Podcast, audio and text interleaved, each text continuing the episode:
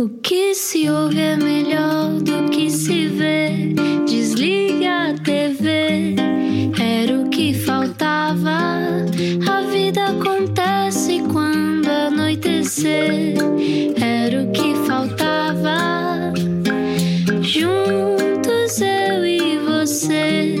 Muito boa noite, bem-vindo, bem-vinda à Rádio Comercial. Boa semana, eu sou o Rui Maripé. Olá, eu sou a Ana Martins. Como é que és? Tem feito exercício? Tem-se mexido aí em casa? Não, não é? As pessoas rebolam do sofá para a cama, da cama para o sofá e pensam quando é que isto acaba. Uh, temos uh, poucas novidades quanto a isso, não é? Dizem que pode durar até à Páscoa Uhum. este confinamento. É o que se diz, ainda não se sabe se é meados de março, se é no Nós também não 4 de abril. arriscamos dizer nada. Exatamente, não, não interessa. O que interessa é irmos mantendo em casa e depois logo se vê. Um dia de cada vez. Exatamente, um dia de cada vez e um dia cheio de conversas do Era o que Faltava. Pode ouvir, já sabem, radiocomercial.ol.pt ou na nossa app. E hoje, quem é que nós recebemos, Rui Maria Pego? Recebemos alguém que está no Porto. Que saudades que eu tenho do Porto. Explica-nos como se eu tivesse acordado de um coma. Música e futebol, futebol e música. Qual o amor que vem primeiro? Vamos descobrir. Nasceu no Porto e é licenciada em Direito pela Universidade de Coimbra. Em 94 fundou os Blind Zero, ouviu bem, em 94. Desde, este- desde esse ano já somam oito discos de originais. E suspeito vários bebés. Miguel Guedes é também comentador de futebol, diretor da GDA, entidade encarregue da gestão, cobrança e distribuição dos direitos conexos em Portugal. O que é isto? Também se calhar convém perguntar. O que é mais difícil, defender artistas ou discutir cartões vermelhos na televisão e na rádio? Hoje, em direto do Porto, Miguel Guedes. Olá, Miguel. Olá, Rui. Olá, Ana. Olá, como é que estás? Bom, estou confinado. Isto, está, Uhum. isto, toca, isto toca a todos, não é? Estou, estou em casa à procura, à procura de uma varanda. Tens varanda ou não? Não tens? Tenho, tenho, tenho, tenho uma varanda, infelizmente tenho uma, uma varanda e um pátio, e então a coisa fica, fica mais desobstruída aí. Ah, Então, olha, diz-me uma coisa, para todas as pessoas que estão no Porto, eh, não para situar onde é que é a tua casa, mas tens ido muito à varanda, imagina, obviamente, que é para ver se. Mas espero eu que não penses em tirar-te, mas quando olhas à tua volta, o que é que vês? Quais são as. Tens, tens reparado em movimentações dos vizinhos? Tens de repente tido mais. eh, reparaste mais na vizinhança? Não, olha, eu, eu, eu, eu nasci no Porto ah, no século XX, mas, mas moro, moro em Gaia. Ah, então tens a vista para o Porto. Não, tenho uma vista para Nova York, tenho uma vista para o mar, Ai, que bom, que que é maravilha. ótimo, que é ótimo, é maravilhoso. E portanto tenho reparado que o mar está sempre diferente. Ah, o, que é, o que é- não é nada que eu, que eu não suspeitasse. Mas se calhar não tinhas tempo para ser tão contemplativo, não é? Isso, não tinha, não tinha, e agora tenho visto os diversos humores ah, do mar e tem sido, tem sido bonito aí. Ah, e os diversos cheiros do mar, a coisa fica mais. Estou mais próximo disso, embora eu gosto particularmente de mar, até porque fazia e faço ainda mergulho e gosto imenso, é um das minhas, dos meus hobbies. Um dos, um dos momentos de contemplação também favoritos é, é mergulhar. Ah, uau! Mas, mas, mas eh, os vizinhos, sim, tenho-os visto mais, tenho-os visto mais também, tenho-os visto mais com cães. Os cães têm- Toda a gente tem cães de repente, não é? É, o condomínio ficou cheio de, cheio de animais, o que é bom também, e bem tratados. Eh, o condomínio ficou cheio de cães. Ahm, e, é uma, e é uma situação engraçada agora que eu acho, não sei se vocês, se vocês também têm essa, essa sensação, mas no, no outro dia, já não foi, já não foi é, portanto, foi no, no primeiro confinamento, estávamos a sair do primeiro confinamento, tive uma conferência na Feira do Livro do Porto e daí por mim, naquela altura, as pessoas andavam com máscara, andavam sem máscara, não havia obri- obrigatoriedade e, e é uma sensação que eu tenho, que eu tenho, que na altura tive e que voltei a deixar de ter, porque as pessoas voltaram a ter andar todas com máscara, não é? Mas de repente, quando vês uma pessoa sem máscara, mesmo que não a conheças, parece que te é familiar. Não é? Porque já não estás habituado a Uau! ver caras. Feições é? humanas, uau! Feições humanas. Eu conheço-a. nunca, eu, nunca, eu nunca vi a pessoa de lado nenhum, mas de repente o facto de ver uma feição humana parece que já é familiar. Já é um acontecimento, não é? Já é um acontecimento. Estamos a conversar com o Miguel Guedes, eh, falas do Porto. Que tipo de criança é que eras? Eras uma criança contemplativa ou não? Hum, acho que sim, acho que sim. Acho que era, acho que era uma filho único.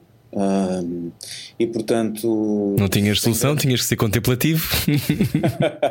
sem grande agitação desse ponto de vista em casa, né? embora tivesse, vivia, vivia com, com os meus pais e quando criança e com, com duas tias minhas e portanto havia gente em casa e movimentação, mas não, mas não tinha irmãos, uh, tinha poucos amigos, mas bons e, e, amigos ainda alguns deles ainda de infância que, que mantenho, que é extraordinário ao fim de, uhum. tantos anos. Mas sim, acho que era, era, um, era, era um bocadinho metido para dentro, um bocado introspectivo, um bocadinho tímido e depois à medida que o tempo foi avançando, fui, fui soltando a timidez, talvez. Também o facto de ter uma banda foi, foi de alguma forma me desapertando, foi-me desapertando dessa timidez, mas continuei sempre uhum. um bocadinho introspectivo e, e, e à procura do meu, do meu espaço assim mais interior, se calhar. Há uma ideia muito bonita disso que falas dos amigos de infância. São, nem todas as pessoas conseguem conservar os amigos de quando tinham 2, 6, 10 anos, uhum. uh, mas há muitas pessoas que estão a vir que têm isso. O que é que tu achas que, que faz com que isso seja possível? É essas amizades que aguentam o teste do tempo? É, é, porque, por exemplo, eu tenho amigos uh, dos, desde os dois anos, portanto, eu não me lembro de existir sem aquelas pessoas existirem, o que é uma sensação estranha, não é? É como uhum. se fossem meus irmãos de alguma maneira. E algumas dessas pessoas eu nunca mais, uh, quer dizer, não fazem parte do meu dia a dia. O que é que tu achas que explica isso? Que algumas pessoas conseguem, consigam ter os seus amigos de infância ainda hoje, Miguel? Eu acho que, né, sem, sem que haja certamente um modelo para todas as pessoas, né, todas as, algumas pessoas conseguirão isso de formas, por, por, formas diferentes e por razões diferentes, mas eu, eu julgo que muitas vezes tem a ver com o facto de, das características hum, dessas pessoas permitirem aguentar a distância, eh, fazendo com que o reaparecimento das pessoas depois de uma distância quase que tenha parecido eh, inexistente. Percebes o que eu quero dizer com, uhum. quero dizer com isto? Aquela sensação de que, por vezes, pode estar sem estar com uma pessoa durante muitos anos, eh, mas o sentimento que guarda delas guardas delas é tão permanente ou tão evidente uhum. ou é tão fundo ainda, uhum. quando as voltas a encontrar, é como se não tivesse passado esse tempo. Isso aconteceu com os meus amigos de infância, quer dizer, eu, eu tive largos hiatos de, sem estar com, com essas pessoas, com esses meus amigos, e quando o reencontro se dá, uh, por variedíssimas razões, e retomamos o, o retomamos o, o convite, contacto. o encontro, uhum. o contacto, uh, há, há um elo emocional que, que, está lá como se pronto, como se as pessoas nunca se tivessem desapertado. Uhum. E acho que isso tem a ver com a forma como nós guardamos as emoções dentro de nós, independentemente do tempo passar. Miguel Guedes, os Blind Zero também já têm, já são quase uma banda de infância, também já têm quase, ou mais, de 25 anos, não é? Ter uma banda nessa altura era ser dos fixes. Não é? Não havia muita gente com bandas nessa altura, nos anos 90. 94. Eu tinha 5 anos, não sei como é que é. Na altura já havia. Bom, havia, havia, havia, havia muitas bandas, não. Eh, simplesmente, se calhar, não havia tanta visibilidade porque havia, apareciam menos, não é? Porque, uhum. Não havia YouTube? Não havia internet, uhum. as coisas eram, eram diferentes e as redes sociais não, não, não existiam e, portanto, o que aparecia eram apenas algumas bandas que tinham o privilégio de conseguir furar, por divertíssimas razões, e, e, e, e portanto havia um patamar de invisibilidade muito grande. Mas as bandas existiam, pronto. É, é natural que agora existam, sejam, sejam mais, felizmente. Mas o facto, o facto de fazeres, fazeres algo para, para muita gente, quando tens uma banda ou quando tens uma atividade pública, o facto de fazeres algo para muita gente uh, é algo que te, que te, coloca num patamar uh, de julgamento sempre, não é? Onde podes ser fixe, podes ser horroroso, podes, tens ódios e amores e convocas uma data de emoções muito, muito, às vezes muito extremadas e muito particulares uhum. na arte, nem tanto, não é? Mas noutros campos, no, no campo já vamos ao futebol, Miguel. não, só, eh, não só no futebol, na política, na, na tomada de posição pública, uhum. societária. Eu nunca me demiti de tomar opinião sobre tudo que me acontece, não é? Uhum. E, e, e, portanto, ao tomar posição, eh, eh, naturalmente crias, infelizmente, cria, acabas por criar algumas, algumas cisões, a serrar, a serrar fileiras e o que é uma estupidez, nomeadamente que algumas pessoas aproximam-se de ti pelas piores razões ou, ou desaproximam-se de ti pelo facto de pensarem diferente.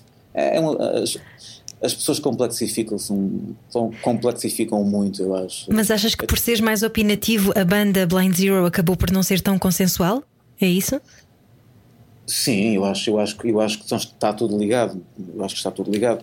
Por exemplo, olha, o, o- eu gosto muito do, do- dos, dos The Smiths é? e, e o Morrissey. Gosto muito do Morrissey. Sim, o Morrissey que entretanto depois resvalou, Também é não é? chanfrado, não é? Às vezes. onde eu quero chegar, não é? o, o Morrissey de repente deu-lhe ali uma deriva para a extrema-direita e, e- e ficou assim um bocado. pá, e eu fico, fico assim, de, pá, pronto, eu, eu nunca penso também, eu nunca achei que as fosse esquerda e, não tinha que ser. E, mas a questão não é essa. Claro, e temos que gajo- respeitar, não é? Sim, mas o gajo tem posições assim um bocadinho um bocado esquisitas eh, e isso entristece-me. Agora, eu vou deixar de ouvir a música do Morris e dos The Smiths eh, por causa disto. Eu vou deixar de ver filmes do Clint Eastwood por o facto do gajo, eh, hipoteticamente, ser republicano e ele estar nos antípodas daquilo que eu acho que deve ser. Pá, não, eu não vou fazer. Quer dizer, depois há, há coisas que. Há coisas viscerais, não é, Miguel? É, por exemplo, saber que alguém é neonazi não me dá imensa vontade de Pronto. continuar a seguir Exato. o que ele diz do Twitter. Mesmo que Tal cante qual. muito bem. Tal e qual. Eh, Mas aí, quando tu ultrapassas, bom, aí estamos num momento em que tu contactas com alguém que ultrapassa o que tu consideras que são os limites de civilização. E do que é aceitável, claro. Pá, e o é Direitos aceitável. humanos, não é? Porque direitos humanos, não é? E, e aí não estamos a falar da opinião. Aí já estamos a falar de outra coisa. Aí, pá, e quando se trata de, de- de crueldade, quando se trata de, de crime, Violência? crime, de crime, de violência, eh, de mentira, pá, de maltrato, é, é, é evidente que isso pode criar, deve criar uma relação de afastamento com a pessoa, mas não necessariamente com a arte da pessoa. Por exemplo, epá, o, o, o- filmes do Fassbinder, pá, não digo que o Fassbinder era um pulha, não é? Mas, mas- Mas vários deles são, não é? Uh, É, vários desses génios têm, têm sempre. Picasso também era um crápula.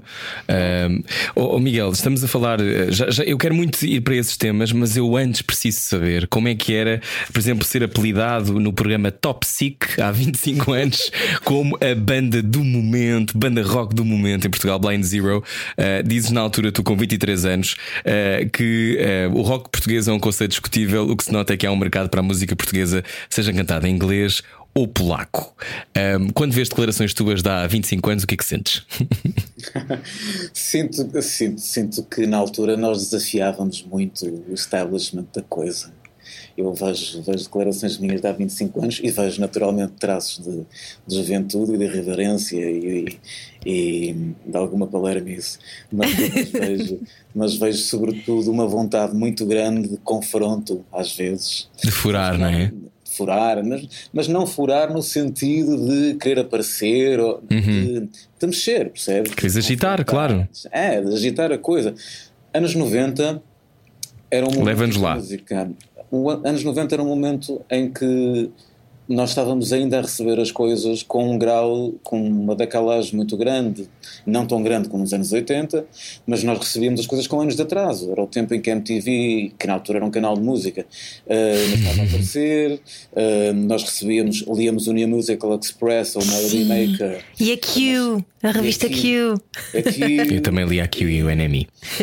Ora, e comprávamos poucos discos e esperávamos que os discos viessem e não vinham lá. Portanto, ouvíamos um ou dois programas de rádio que eram faróis, tudo aquilo, ainda, ainda apanhávamos as coisas. Mas os anos, a partir do- dos anos 90, começamos a acertar o passo com esse relógio.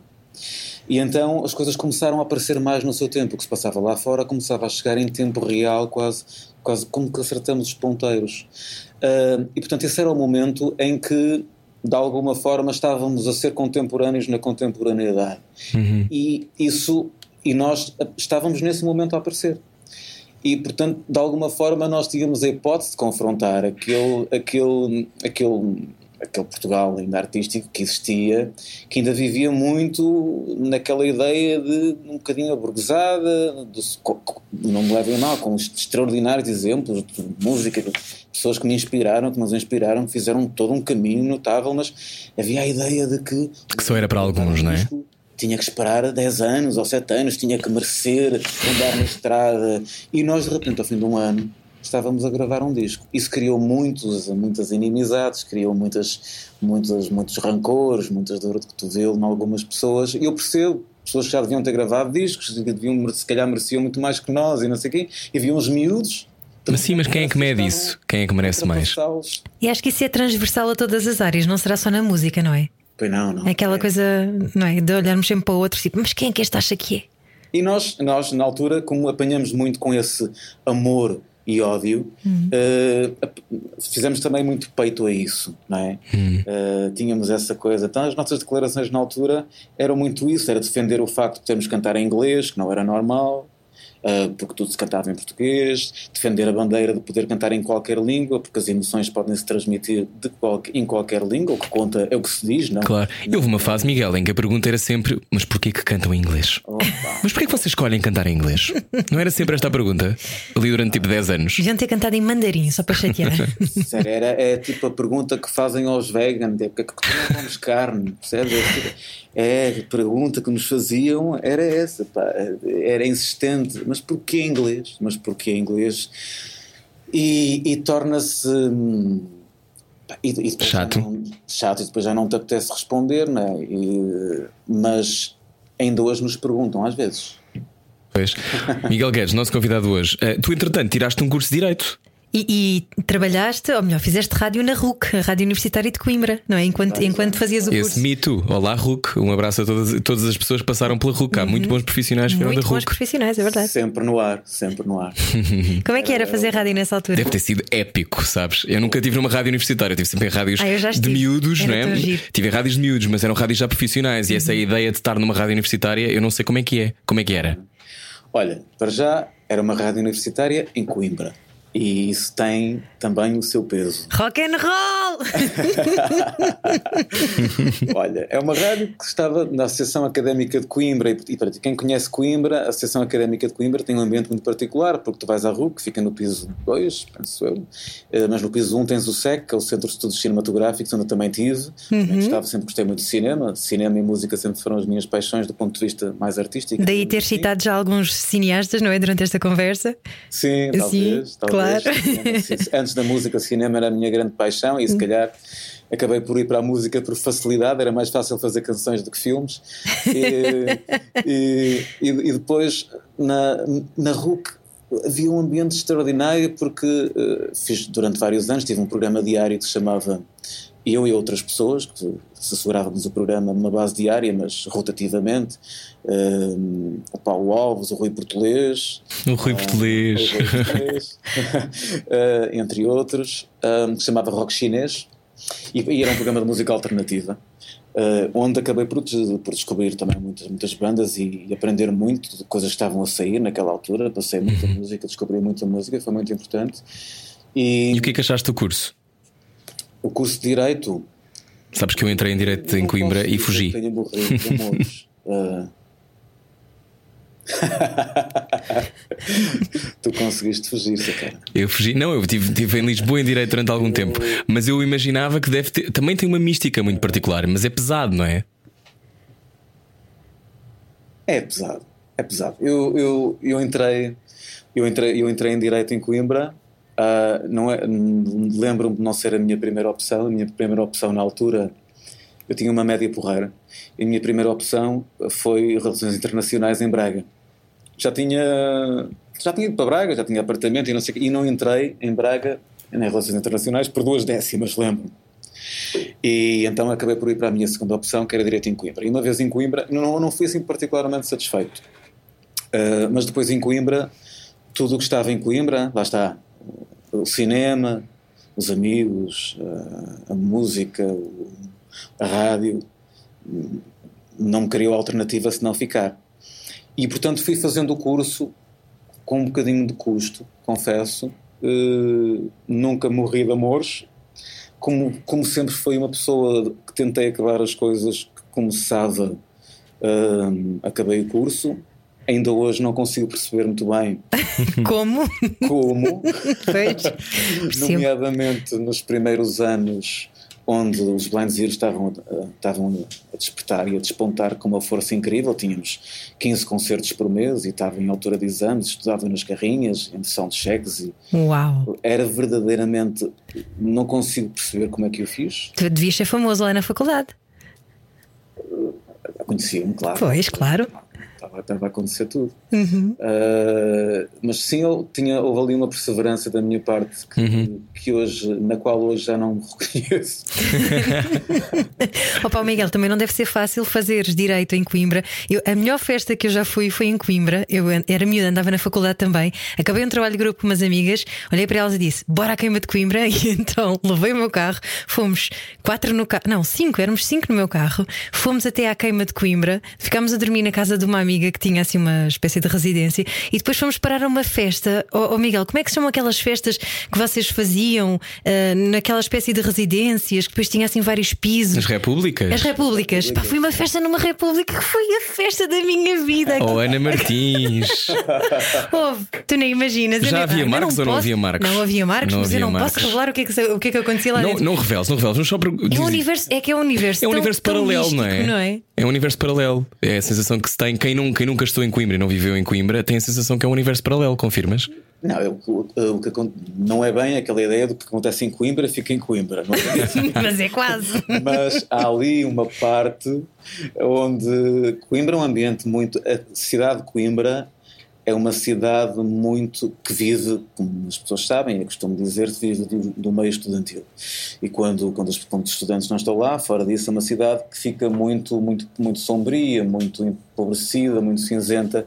Infelizmente, eu acho que Coimbra ainda não aproveitou todas as oportunidades eh, para ser mais Um polo, não é? Bom, mas pronto, mas isso é outra, outra, outra conversa. Mas o, que- o grande privilégio que eu tive de estar em Coimbra, para além de viver esse momento académico, que, não, que tem a ver com a cidade, tem a ver com, com, com, esse espírito, tem a ver com o facto da banda ter aparecido nessa altura. O que me permitiu uma coisa extraordinária, que é, foi um privilégio e é uma coisa bonita que eu que, que terei para sempre, que é nos meus primeiros anos nas queimas das fitas e nas recepções aos calores, chamadas recepções aos calores, em Coimbra, eu ia ver aqueles concertos inacreditáveis, não é? para mim, gigantescos, com grandes artistas portugueses, estrangeiros, Uhum. no, no- no parque e nos pavilhões, não sei o quê. E next thing you know, Eras ao tu segundo ou terceiro ano estava eu no palco. Do nada, do nada. Eh, Sem que eu pudesse prever no primeiro ano que isso ia acontecer ao terceiro, coisa assim. Ó Miguel, e eh, ser uma rockstar é uma coisa. Tu tens vários papéis na vida, não é? Nós sabemos que tu tens muitos talentos, que tens várias encarnações, mas ser uma rockstar é aquela onde te sentes mais à vontade. É o palco, esse sítio onde, onde tudo é possível. Eu, a, co- a coisa, a coisa de rockstar nunca, nu- nunca encarnei muito isso. Eu acho que eu, de alguma forma o que eu sou em palco é muito uma extensão de um, sei lá, do meu lado mais visceral, se calhar, eh, do, do- daquele lado do, do- Miguel que, que precisa de, de fazer saltos de queda livre eh, todos os anos para encontrar equilíbrio do Miguel que precisa de mergulhar todos os anos eh, 20 ou 30 metros para encontrar equilíbrio, ou precisa, ou gosta, ou tenta fazê-lo, é? também não vou morrer se não fizer. Mas, mas há um lado meu que procura equilíbrio em coisas mais extremas e, e- e isso, isso e que me compensa. E o palco é um momento onde se destila, é um momento, é um momento onde se vive um momento, é um momento excessivo, por vezes, eh, e, e- é um momento absolutamente enérgico, de pura energia, eh, que depois me permite, se calhar, ser mais introspectivo noutras coisas e ser mais racional noutras coisas. E, e, eh, há- eu tenho, acho que tenho um bocadinho esses dois lados, felizmente. E isso permite experimentar e experienciar várias sensações, mas nunca foi pelo lado da rockstar, da rockstar. certamente pelo rock, mas não pelo lado da star. Então vamos ver se o teu lado visceral também aparece no futebol. A conversa continua a seguir com o Miguel Guedes. Venha daí. Há mais depois disto. Baralhar e voltar a dar. Era o que faltava Comercial. Hoje estamos a conversar com o Miguel Guedes, bem-vindo à Rádio Comercial. Olá, estamos em confinamento, mantemos-nos em confinamento. Já falaremos de todas as, as tuas leituras, Miguel, que são várias e tão importantes de ouvir. Mas antes, eu quero saber, primeiro, eh, como é que surge na tua vida eh, a possibilidade de seres comentador de futebol? Já és há muitos anos e estás vivo ainda. Como é que consegues esta proeza? E, e não tens nenhuma doença cardíaca, espero eu, Miguel. Não, não, não, não quero Ainda bem, mantém-te saudável e lúcido. Isto começou, começou com, com, a, com a naturalidade com que, com, com que felizmente tudo começou na minha vida. Porque, repara, a música começou numa banda de garagem e ao fim do ano estava a gravar um disco.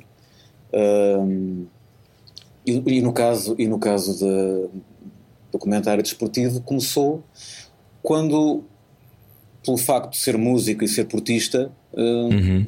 convidaram para dizer, para achar que eu achava de um jogo ou outro. E, e disse: Olha, acho isto, estou aqui. E de repente uh, convidaram para ah, já sei como é que isto começou, verdade? Foi no público? Sim, não. Foi assim, mas depois foi no público. O Bruno Prata, o Bruno Prata, o, jornalista Bruno Prata, que é extraordinário já agora, que, que, que me convidou para escrever uma crónica para o início da época de uma, de uma temporada do Foco do Porto. Foi na época eh, em que o Porto foi treinado pelo, pelo Vítor Fernandes, uh, foi, foi a seguir ao Mourinho. Uhum. E portanto, uh, e, mas era apenas uma crónica e a crónica, pelos vistos, foi, foi, foi apreciada e, e convidaram para escrever no público durante esse ano sobre futebol semanalmente. E eu disse ao Bruno, ao Bruno, mas olha, eu vou escrever sobre futebol, mas eu sou portista, quer dizer, eu não vou escrever de uma forma imparcial, sabes? Né? Tanto, tanto o convite foi escrever sobre o Porto, precisamente. Uhum. Não, ok, não tem mal, pá, não, tudo bem, temos outras pessoas que escrevem sobre outras óticas, tu podes escrever sobre a ótica portista. E assim foi, estive a escrever durante alguns anos, depois Uh, talvez por causa disso, ou por causa disso, convidaram-me para fazer rádio. Grandes adeptos, não é? Os grandes adeptos, onde estive a fazer o programa durante, e não me quero enganar, mas. 10 anos para aí? Uhum. Na Antena 1, não era?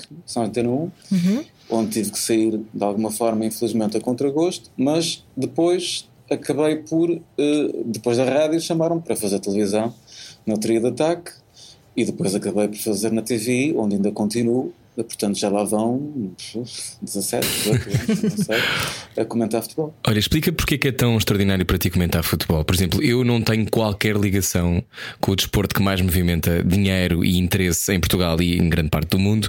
Um, eu... Ainda se fosse badminton. Badminton já me estimulava pois, mais, claro. confesso, mas, mas tem a ver com a graciosidade. Mas há muita graciosidade no futebol também. O futebol, eu, eu não sou um fã, mas percebo porque é que as pessoas se apaixonam. Mas há muitas pessoas que não percebem, é isso que eu queria discutir isso contigo. Porquê é que tu achas, primeiro, que há tanta gente que também resiste. Uh, à ideia de ver futebol cada vez mais. É uma coisa. Eu tenho uma amiga que diz que não consegue namorar com alguém que gosta de futebol. Portanto, chegas a este ponto. Boa uh, sorte para ela.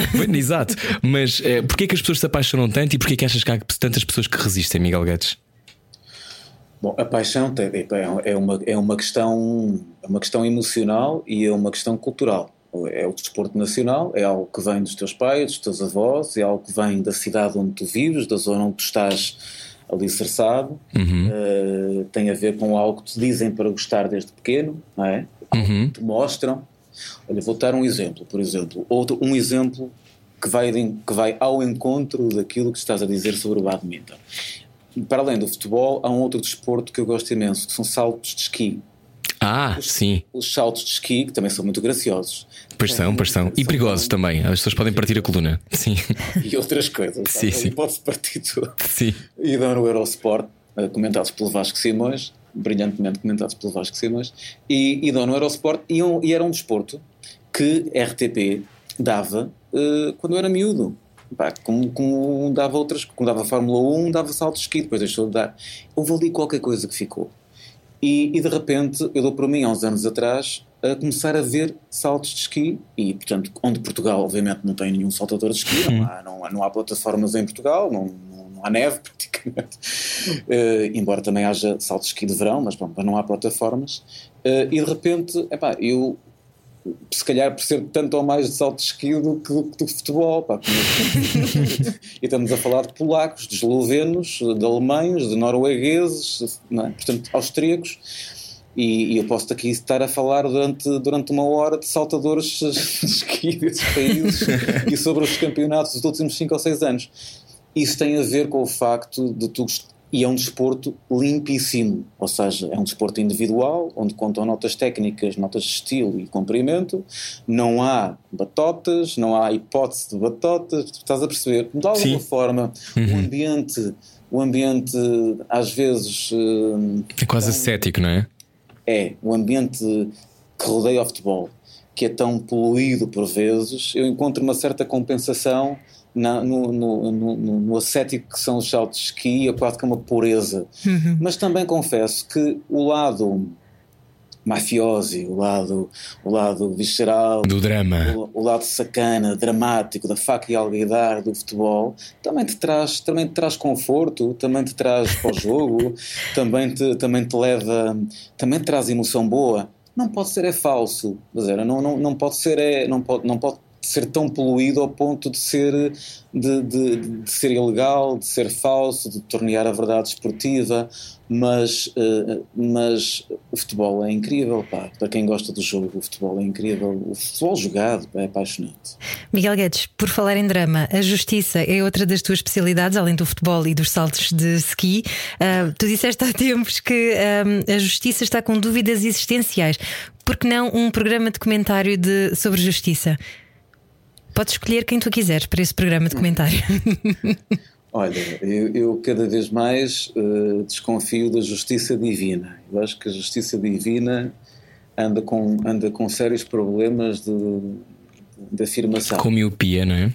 É, a coisa, acho que há ali problemas de saúde, de saúde pública na justiça divina. Uh, e portanto temos que confiar na nossa justiça, na justiça dos homens. E a justiça dos homens uh, anda pouco inspirada e, sobretudo, anda, com, anda, anda a destempo. Eu, eu, tenho, eu costumo dizer que a justiça que não se faz no tempo não é uma justiça que se concretize, não, não é uma hum. justiça, porque a justiça tem um tempo para ser feita. Um pouco me adianta, pouco nos adianta aquela justiça que se faz uh, tempo, a, a destempo, tempo, tempo depois. Isso já não, já, já não encontra, já não, já, já não encontra uh, uh, irmandade com, com os factos. Prescreve, não é? Morre na praia. É, é, não compensa ninguém, muitas vezes não, não, não há ajuste, não faz o ajuste, faz um ajuste de contas muito, muito, faz apenas um ajuste de contas. E a justiça não é um ajuste de contas. Por isso, hum, sim, a justiça é um, é acho que é um dos grandes problemas, pela morosidade, sobretudo, e também por algumas decisões incompreensíveis, mas estamos a falar de homens, não é? Por exemplo, a homofobia que ainda existe em muitas decisões uhum. judiciais, uhum. há várias, não é? Uh, uh, o sexismo, a, a homofobia, os casos de violência doméstica que, que, são sempre são sempre julgados de uma forma completamente com muito pouco cuidado. Sabes que eu há pouco tempo fiz um, um programa, uh, outro podcast que eu tenho, que não vou agora dizer porque é de uma marca. Pode dizer. É igualmente. Pronto, e conversámos com uma vítima de violência doméstica na altura e ela tinha ido a tribunal. E era um, era um testemunho muito impressionante, não mostramos a cara, a voz estava mudada também. E ela dizia algo que era: Eu sentei-me no tribunal e sabia que ia perder. Porque, porque ela dizia que todo o sistema, a sensação dela era todo o sistema e ela tinha marcas, uma série de coisas. Ela dizia estava tudo, mesmo que eu dissesse e, e que as pessoas que se compadecessem, estava quase tudo feito para um homem ganhar. Isto continua a ser assim, não é? Sim, eu acho que eu acho, acho que não está tudo feito para ser assim, porque eh, do ponto de vista, eu acho que a, a nossa legislação é equilibrada Uhum, e é evoluída, não é? E, e, acho que a nossa Constituição é equilibrada, há quem a queira derrubar, mas a nossa Constituição é para manter. Uhum. Eu uh, acho que as nossas leis são equilibradas, precisam de ajustes, com certeza, mas são equilibradas. Os nossos instrumentos são equilibrados. O nosso processo, porventura, precisa de ser melhorado, mas uh, o problema é, são as pessoas, o problema são os intérpretes, o problema é. Lá está, é, é a forma como as coisas se vão cristalizando e as mentalidades não, não, se, vão, não se vão adaptando. O problema uh, são as pessoas. O que é que te assusta em 2021, Miguel Guedes? Em, em 2021, eu acho que eu tenho, eu tinha a ideia quando isto, quando isto começou em 2020, quando isto a pandemia começou em 2020, que, que nós íamos, sinceramente, achava que isto podia ser uma oportunidade hum, de alguma redenção para nós nos encontrarmos em, eh, à volta de, não à volta de uma fogueirinha, porque já não tenho capacidade para acreditar nos vídeos da meia praia e tal, mas, mas, uh, mas, mas, acreditava que havia uma hipótese um bocadinho de redenção uh, do ser humano uh, à, à, volta de algumas coisas mais, alguns valores básicos de solidariedade, de comunidade, de percepção de, de coisas, de, de, coisas que são essenciais. não acho que isso não, não acho que isso vá acontecer, portanto, nós temos visto nos últimos meses coisas inacreditáveis, não é? Coisas, pessoas a dizer uma coisa e o seu, contra, e o seu contrário, não é? Mesmo em relação ao Serviço Nacional de Saúde, não é? Que nos tem salvo a todos, uhum. uh, de uma maneira extraordinária, vemos pessoas que, que o tentaram destruir, que o tentaram destruir, que o tentaram vender, cortar aos pedaços, agora uh, uh, a defendê-lo Uh, como se não tivessem, como se o passado não, tivesse, não tivessem defendido coisas completamente diferentes e no futuro não estejam dispostos a vender de imediato outra vez. Quer dizer, portanto, não, não, uh, há muito pouca, muita pouca vergonha, muito pouca, muito pouca falta memória. de memória também, não é, Miguel? Muito pouca memória. Muito Miguel, pouca o memória. Independent veio dizer que o Portugal não é um país totalmente democrático. Como é que se faz uma democracia sem falhas? Acho que não há. O, Economist, Ana. O, o, o, The Economist, a revista The Economist veio dizer isso, salvo erro, uh, e acho que, o, acho que nesse caso o do Economist uh, não pondera a coisa bem. Uh, eles vêm-nos vêm, vêm -nos dizer isso em parte porque Portugal teve necessidade, devido ao confinamento, de adotar medidas restritivas das liberdades individuais dos cidadãos, e bem, e bem. Uhum. Porque, como, todo, como todo mundo, não é? Como todo mundo. E, portanto, não somos só nós que, que temos esses problemas de supostamente falta de democracia. Nesse índice do The Economist há uma coisa que não está ponderada, que é o índice de solidariedade e de espírito de comunidade. Porque nós, para abdicarmos, enfim, de uma forma tão tépida das nossas liberdades individuais, que tivemos que abdicar, quase sem, sem grande barulho, sem grande celeuma. Por o fazermos, crescemos muito no nosso índice de solidariedade, crescemos muito no nosso índice democrático, no nosso índice de, de saúde pública, no nosso índice coletivo. E isso mostra que temos uma democracia muito forte. Portanto, acho que, do ponto de vista, acho que não somos, temos menos falhas democráticas do que no passado. Uh, não concordo nada com essa análise do Economist. Miguel, e também desenvolvemos o multitasking, porque aí atrás de repente uh, estás também a datilografar um livro. O que é que está a acontecer? Sim, o multitasking está, está entre nós. Está entre nós, não é? Já percebi. oh, Miguel, então, e quando tu escreves, tu escreves também sobre, sobre política, as tuas visões há muito tempo uh, na, na, imprensa, ao mesmo tempo produzes música, ao mesmo tempo és também diretor da GDA. Estas coisas não chocam trocam umas com as outras? Não, eu acho que eu acho que para, no meu caso complementam-se e todas elas têm um, no meu caso um fio uh, condutor que é a minha visão sobre as coisas. Uhum. Não há nada que eu faça em tudo isto que não me represente. Não há nada que eu faça em tudo isto que não seja exatamente aquilo que eu penso uh, sobre as coisas a forma como eu quero agir sobre as coisas no meu tempo, na, na minha medida, uh, na minha autodeterminação, no meu julgamento, na minha falibilidade, uh, uh, na minha modesta contribuição para aquilo que penso ser as minhas obrigações enquanto cidadão. Eu, quando, quando, quando, eu faço, quando eu faço canções, faço por, por expiação, porque, porque me apetece, porque, porque quero, porque me ouvem. Porque podes? Quando, porque posso, porque, porque consigo, porque quando, quando, quando ainda consigo, porque quando às vezes não consigo, quando, quando faço, quando comento futebol, estou a ser eu com as minhas emoções, quando, quando, quando escrevo sobre política ou sobre sociedade, estou eu a defender as minhas convicções e os meus ideais, quando eu trabalho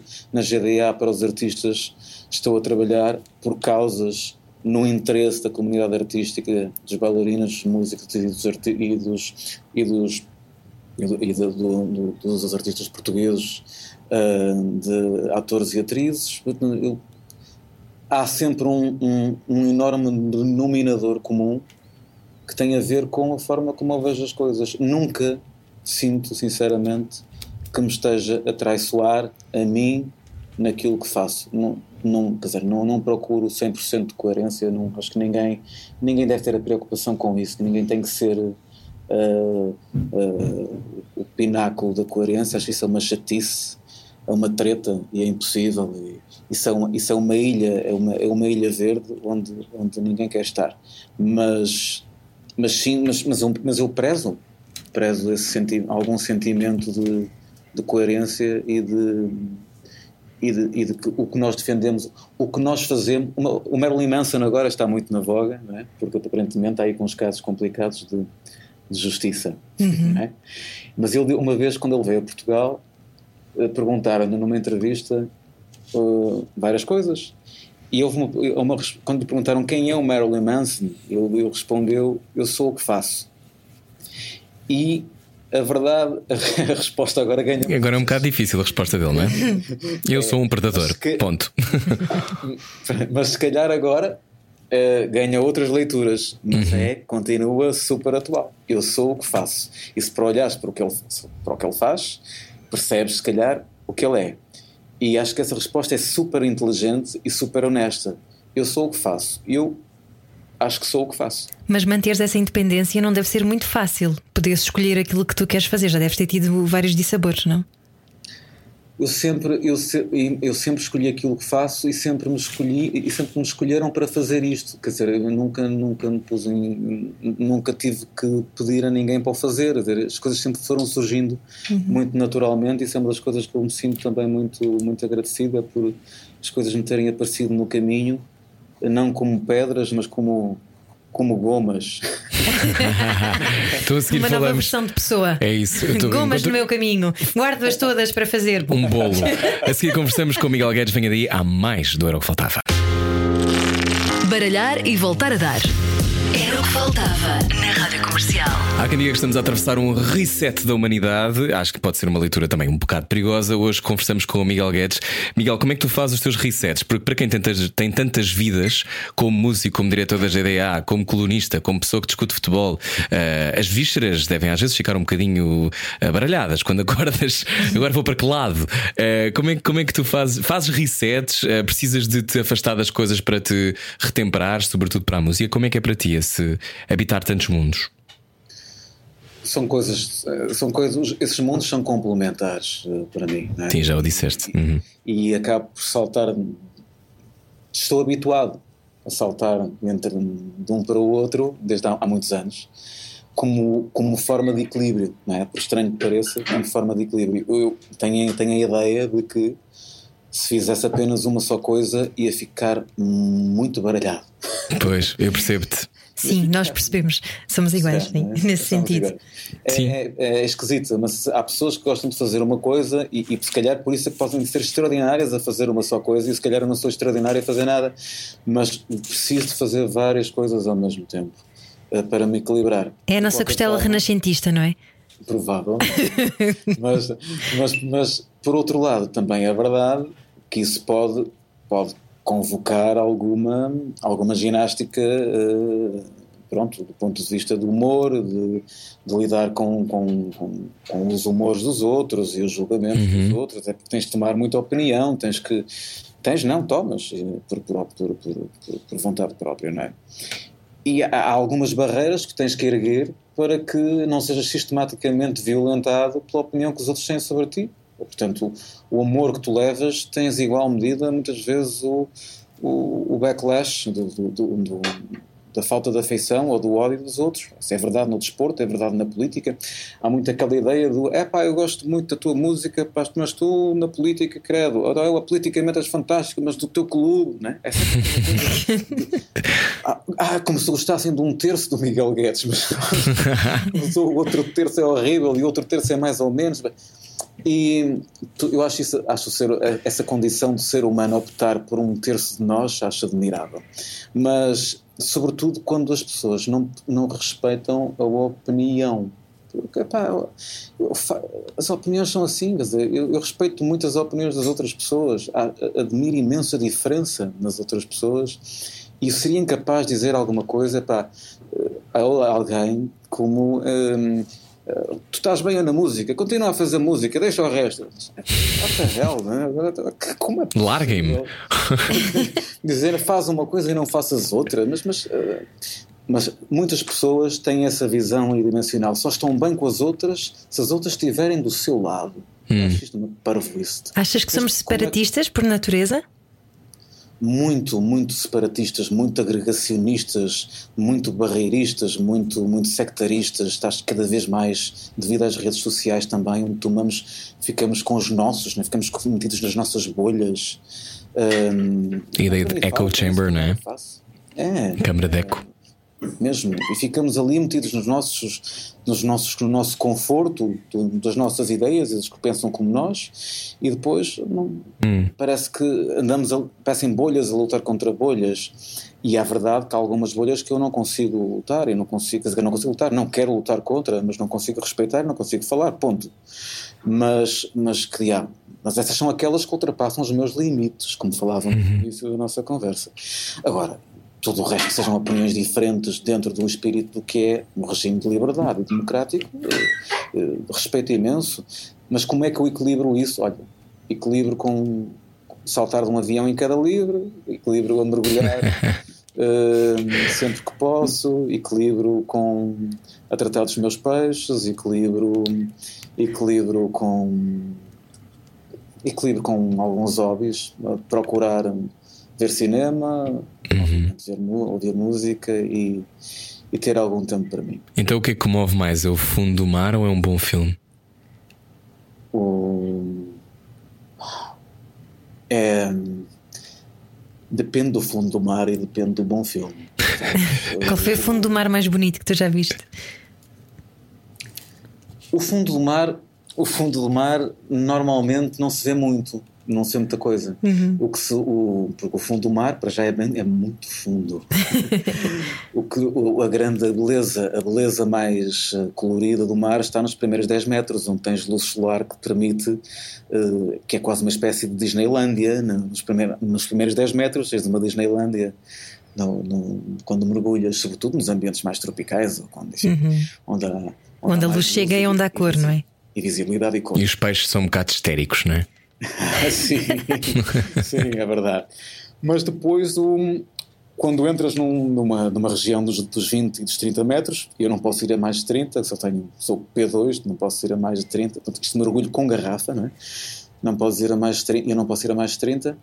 ah, tens outro tipo de beleza, que é a beleza da gradação dos azuis, que é aí onde é a beleza do infinito, não é? E dos momentos mais bonitos que eu tive em mergulho é olhar para o, para o, para o abismo, para, para os diversos graus de azul, de azul que vão evoluindo até ao preto de lá do fundo. Do, E o que é que isso te ensinou sobre ti, Miguel?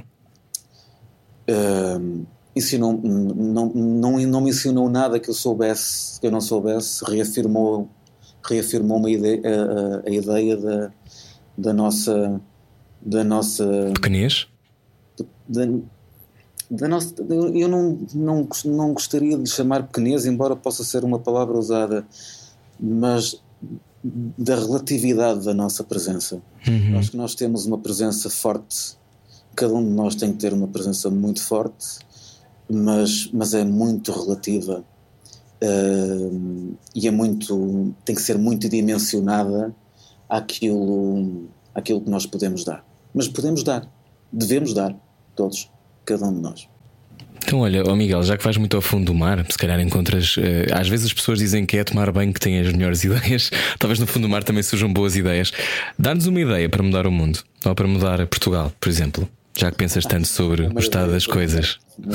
Para mudar Portugal. Olha, uma ideia para mudar Portugal, ah, olha, era fazer uma espécie de Portugal em bloco. Sabes, eu acho que Portugal. De esquerda? E aí? Se quiseres. Ah, Alguns ouvintes gostarão, muitos também não gostarão, mas pronto, é assim a vida. sim, não, mas, mas não, eu não estava nesse. nesse Eu percebi, estou a brincar contigo, mas, sim. Mas sim. Mas enfim, mas também são conhecidas as minhas preferências, as, as minhas posições Uhum. ah, políticas. Eu acho que acho confrangedor, pá. É um país muito pequeno.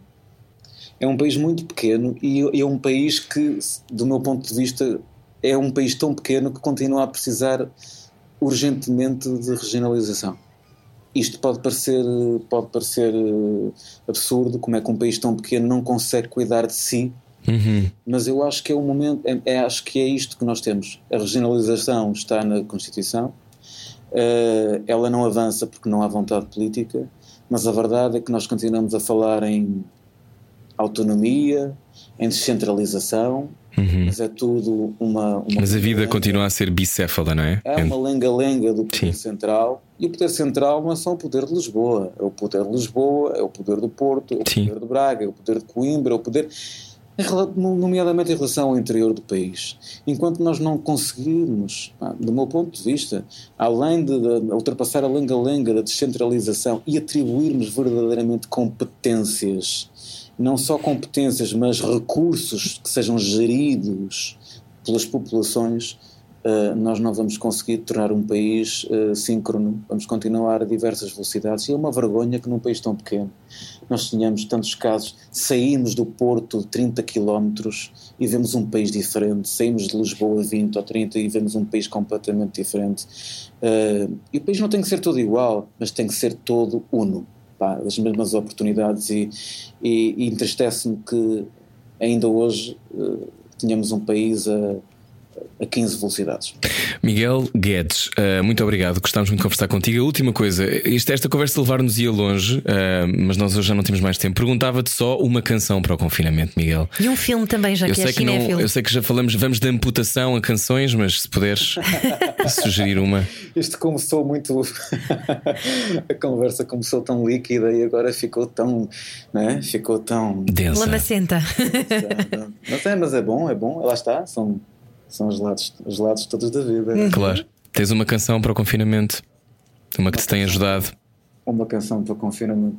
Este confinamento para mim foi muito complicado também por diversos motivos pessoais, mas hum, olha, hum, uma canção para o confinamento eu acho, eu acho que eu vou sempre, vou, tenho que sempre escolher uma canção de um, de um- herói pessoal e vou- uma, é, será terá que sempre ser uma de Springsteen.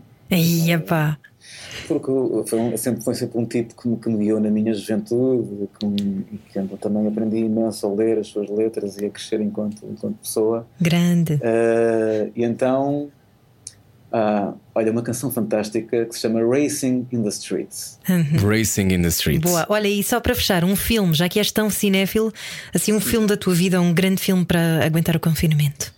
Um grande, pronto, um dos filmes da minha vida para aguentar o confinamento. Vamos diretamente a um filme do Wim Wenders, Boa. ah, com um espaço largo, com silêncio, com busca, procura, com emoções fortes, mas também muita coisa que fica por dizer, mas que está implícita, que é o Paris, Texas. Ah, Claro, já sabia. Claro. Muito bem, Miguel Boa, Guedes, Miguel, obrigado. obrigada. Gostámos muito de conversar contigo. eh, até já, porque de certeza que nos voltaremos a cruzar. Uhum. Em, tu imagina, queres só relembrar? eh, eu não sei que horas é que dá um trio de ataque, desculpa.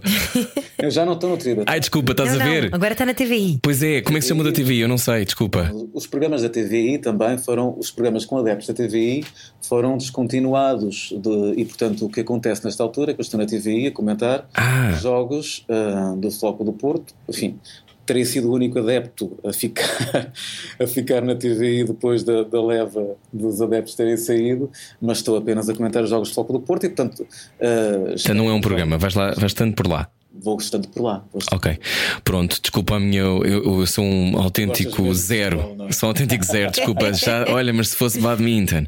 Bom, Miguel, adeus. Na Rádio. Comercial pode ouvir a conversa inteira em radiocomercial.ol.pt. Obrigado, Miguel. Em direto do Porto, a seguir a Ana Isabela Roja. Pode ouvir o Slowdown. Slow down. Beijinhos, até amanhã. Até amanhã.